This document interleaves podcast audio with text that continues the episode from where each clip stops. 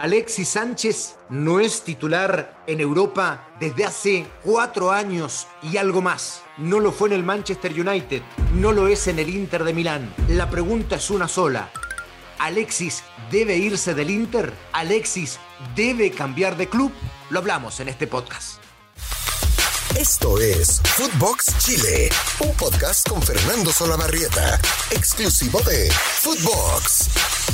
Alexis Sánchez, el famoso niño maravilla, que ya debiera llamarse el adulto maravilla, debutó un 12 de febrero del año 2005 en Cobreloa, hace ya 16 años. 16 años. Lo hizo debutar Nelson Acosta, en paréntesis, un pequeño homenaje a un técnico nacional de enorme importancia de los más relevantes de la historia del fútbol chileno y que no ha tenido el reconocimiento que de verdad se merece. Y hago este paréntesis porque don Nelson está enfermo. Según he sabido, por un contacto directo a través de eh, su familia, él está muchísimo mejor, muchísimo mejor. Eh, y esa es una gran, gran noticia para un hombre que, repito, dejó una huella tremendamente importante en el fútbol chileno y que hoy, aunque le quieran rendir un homenaje, ya no lo pueden hacer, porque al margen de que se va a recuperar de este trance de salud, él ya sabemos, sufre de Alzheimer y lamentablemente está, pero no está. En fin, cierro el paréntesis, quería hablar de este hombre que le ha dado tanto al fútbol chileno, entre otras cosas hacer debutar a Alexis Sánchez en febrero del año 2005. Alexis, a lo largo de su carrera, ha anotado 187 goles en 653 partidos jugados.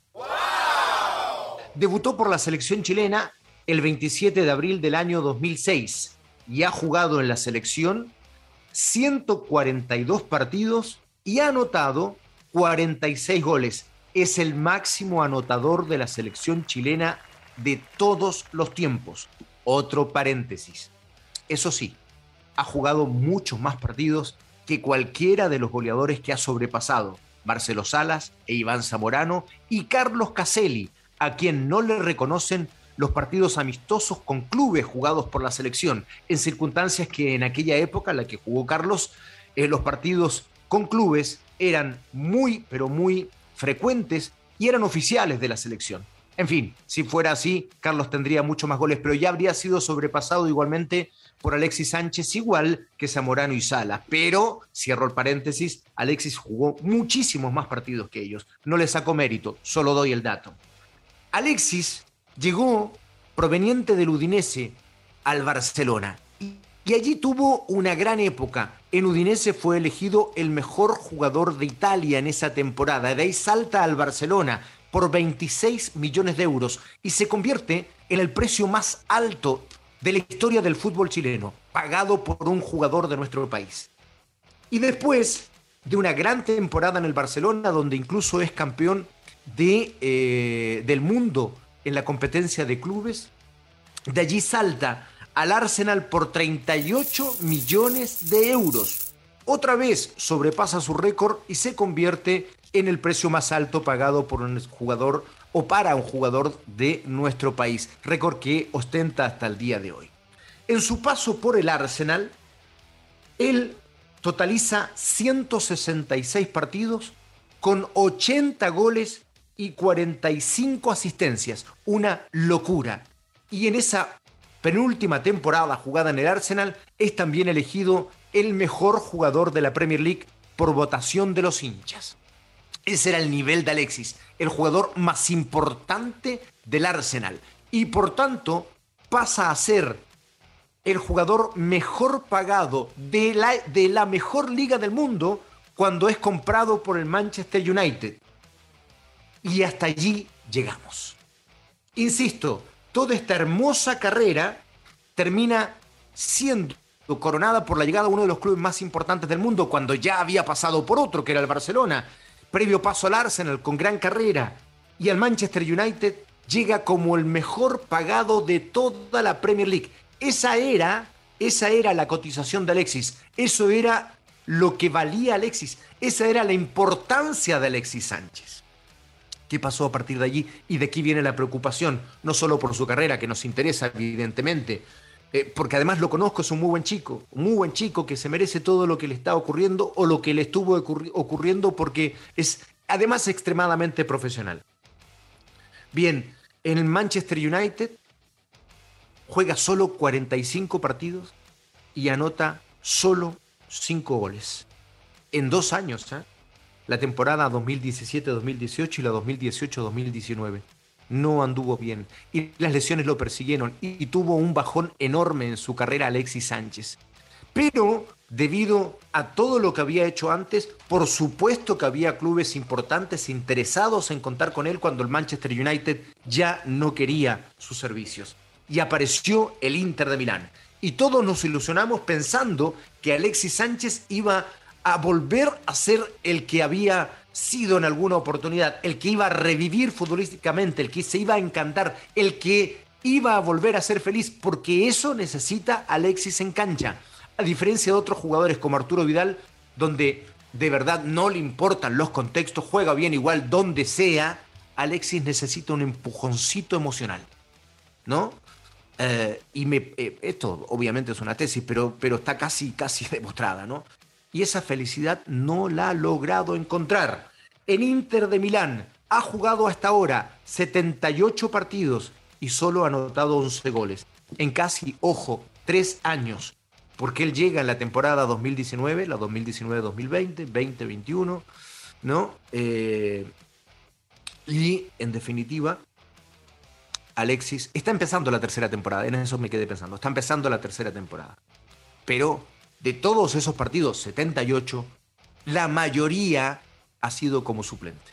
Ha jugado muy poquito como titular. Y eso también le ocurrió en la última parte en Manchester United. Por tanto, desde el año 2017 hasta ahora, terminando el año 2021, o sea, por mucho tiempo, Alexis Sánchez no ha estado en su nivel. No ha jugado mucho y ha anotado muy pocos goles. Este es, por mucho que nos duela, el presente de Alexis Sánchez. Por tanto, por tanto, el haber vuelto a la selección como volvió en la última doble fecha es una gran alegría, porque creo que en los últimos partidos jugó muy bien, cosa que no venía ocurriendo en los encuentros anteriores de la selección. Y allí hay una lucecita importante. Los últimos encuentros en Inter de Milán, muy buenos también. Incluso la prensa italiana que lo venía matando ha eh, otorgado muchos elogios en los últimos partidos de Alexis. Y es muy importante. Hoy juega, por cierto, hoy juega el Inter de Milán en Champions League, un partido muy importante frente al sorprendente Sheriff de Moldavia en realidad de Transnistria. Es un país reconocido en su independencia solo por tres otros países y por tanto el club oficialmente juega por Moldavia, pero en realidad representa a Transnistria. Nuevo paréntesis, el tercero, ya lo sé. Por ahí nos vamos por otro lado en, en este podcast cerrado este paréntesis para decir que Alexis y Arturo hoy podrían tener acción frente al Sheriff, digamos que pese a este presente futbolístico, la pregunta es una sola y con esto concluimos el podcast. ¿Debe Alexis cambiarse de club o seguir en el Inter de Milán? Uno podría decir, sí, sí, que se cambie, que se cambie, porque ha jugado muy poco y porque además no va a ser tomado muy en cuenta por el nuevo técnico Inzaghi. De hecho, llevó dos delanteros para, para, cubrir esa plaza, además de la titularidad permanente de Lautaro Martínez. Por tanto, otra vez el panorama es difícil para Alexis. El problema es que Alexis, si se fuera hoy día de Inter de Milán, no tendría ofertas, pienso yo, de los clubes más grandes de Europa como siempre tuvo. Creo que el paso siguiente para Alexis sería, no porque lo quiera, sino porque las circunstancias así son hoy, a un club de segundo orden en Europa. Pero aún así, yo creo que sí debe cambiarse de club. Porque volviendo a un club, no sé, como Sevilla, como Valencia, ah, en fin, como algún otro de la Premier League de segundo orden, e incluso, por ejemplo, la Roma de Italia, que estuvo interesada en algún momento por él. Irse a un club de segundo orden, pero que aún es importante en Europa, que puede ir a Europa League, eh, le puede otorgar primero titularidad casi indiscutida. En la medida que él rinda, pero lo que él rinde ya le alcanzaría para una titular indiscutida en un club de segundo orden. Y después felicidad, sentirse importante, que ese club le dé la oportunidad, a través de su juego, por supuesto, de ser otra vez ese jugador desequilibrante, sintiéndose el jugador más importante de ese club. Y por tanto, creo que esa felicidad volvería y para un paso ya casi otoñal en su carrera, tiene 33 Alexis Sánchez, eh, podría entonces volver a tener un panorama halagüeño, feliz en su carrera nuevamente.